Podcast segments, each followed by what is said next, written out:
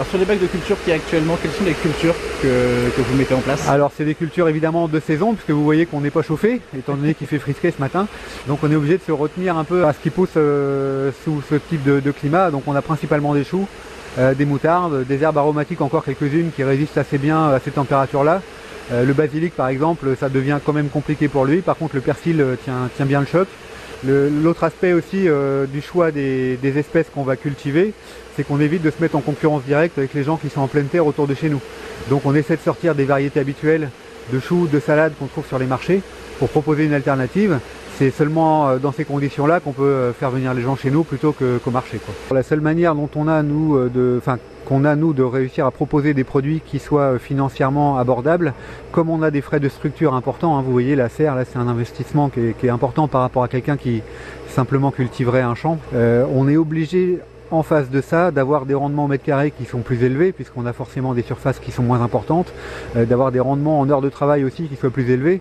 Donc c'est vrai qu'on est obligé d'être intelligent dans notre manière de travailler pour que tout aille plus vite et pour qu'effectivement euh, on puisse, bien qu'on soit a priori à terme on sera que deux, réussir à sortir entre 12 et 15 tonnes de, fruits et légumes par an, ce qui est loin d'être négligeable. Alors on, sait que la grosse période de production maraîchère c'est évidemment le printemps et l'été, et qu'à cette période-là, les produits phares, entre guillemets, ce qui se vend beaucoup, ce qui se vend le mieux, c'est les tomates en premier lieu et de très loin. Alors les fraises c'est important dans le sens où ça, risque de représenter une partie non négligeable de nos ventes comme les tomates, hein, c'est un produit important. C'est un produit sur lequel on est dans des conditions euh, aussi plus favorables qu'en extérieur euh, pour, euh, les produire. On aura évidemment aussi toutes les cucurbitacées, donc des courgettes, des courges.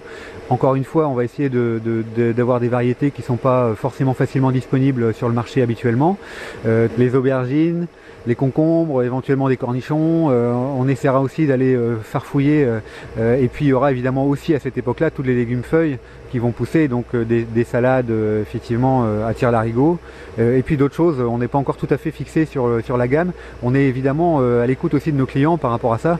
Donc c'est vrai que dès qu'on va commencer à avoir nos, nos, premiers clients sur place, évidemment on leur demandera leur avis sur qu'est-ce qu'ils ont envie de trouver qu'ils ne trouvent pas facilement ailleurs.